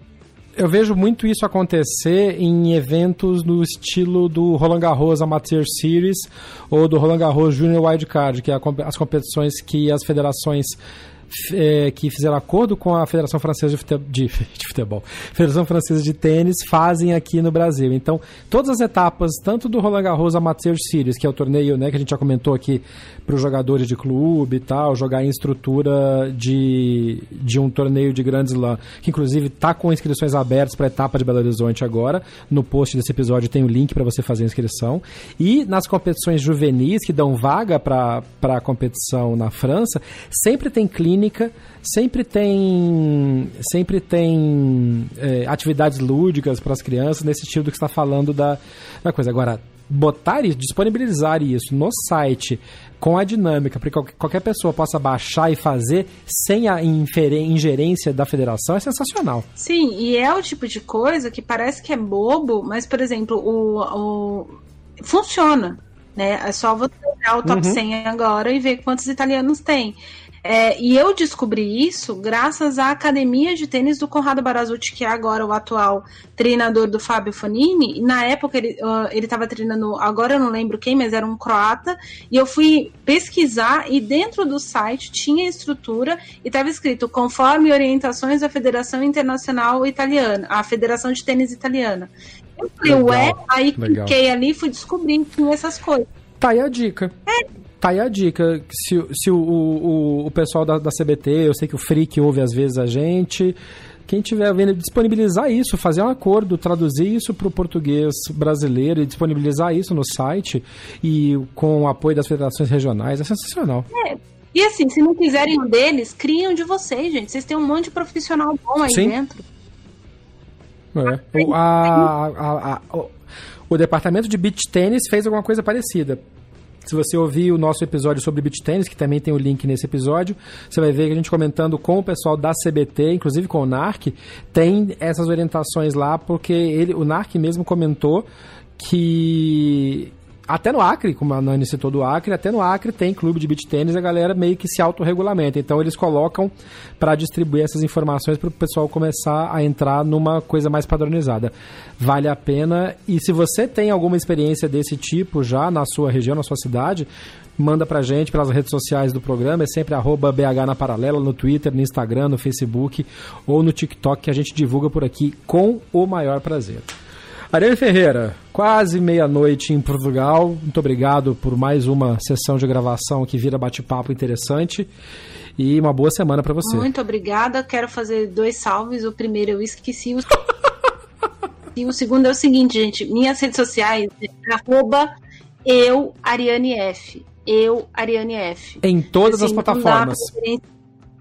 Exato, não dá para ficar experienciando outras coisas. Eu andei recebendo mensagens em coisas pessoais e, e gente, tipo, não dá, entendeu? É. Então vamos Vamos focar nisso aí, porque para ficar mais fácil para mim, por favor, porque senão eu não consigo dar atenção. Não, a, a rede, a rede que você responde é arroba euarianef. Simples assim. Se você der Google e descobrir algum é. outro nome, alguma coisa, não é a rede da comentarista do Backhand na Paralela. Para falar com a Ariane Ferreira do Backhand na Paralela, eu, Ariane F. Simples assim. Para falar comigo é arroba Jeff Paiva. Exato. E, e aí Lembrou a outra? Não, não. É, e o, a outra eu não lembrei, mas a questão. Ah, a questão é a seguinte: eu ia fazer um comentário sobre o beat tênis, que é bastante simples. Quem que comanda o beat tênis no mundo? Quem são as melhores duplas do beat tênis no mundo? Brasil. Os italianos. Exatamente. E os italianos com uma, um, um, domínio muito maior do que os brasileiros. Então, é isso, é. crianças. É. A gente tem que aprender com quem está dominando, não é verdade? E não é, e não é demérito falar, não sei, vou absorver essa experiência para fazer com adaptação para o meu lado. Exatamente, até porque quem está certo está absolutamente errado, já diria padre Guilherme von Gosten. É isso. Já diria o padre. Parabéns para todas as mulheres que ajudam esse mundo a ser menos babaca e a ser mais produtivo. Que seja um ano muito bom para esses essas conquistas e essas lutas que não param quando acaba o 8 de março. Eu sou Jeff Paiva, este foi o Backhand na Paralela e a última mensagem é respeita as minas. Termina aqui mais uma edição do Backhand na Paralela. Mande seu comentário ou sua sugestão de pauta pelas nossas redes sociais. BH na Paralela, no Twitter, Facebook e Instagram. Até o próximo episódio. Este podcast foi publicado pela Radiofobia Podcast Network.